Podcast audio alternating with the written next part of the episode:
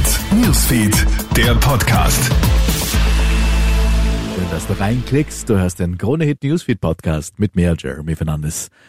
Das Lawinenunglück von Galtür in Tirol jährt sich heute zum 25. Mal.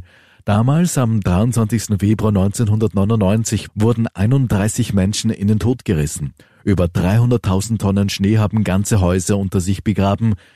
Die Jahrhundertlawine hat bis heute große Spuren hinterlassen, vor allem bei den Hinterbliebenen und gilt als das Schlüsselerlebnis zum Auf- und Ausbau der Krisenintervention in ganz Österreich.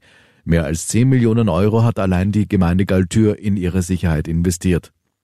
Auch heute Showdown im Prozess gegen Sebastian Kurz.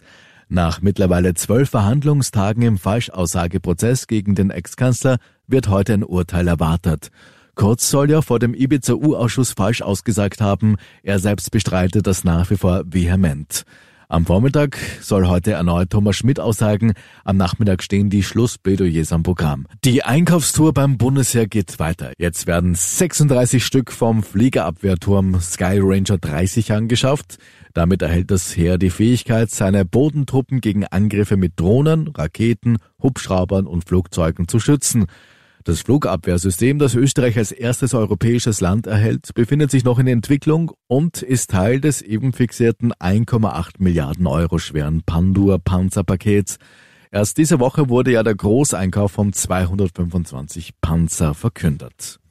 Soweit ein kurzes Update aus der Krone Hit Newsfeed Redaktion.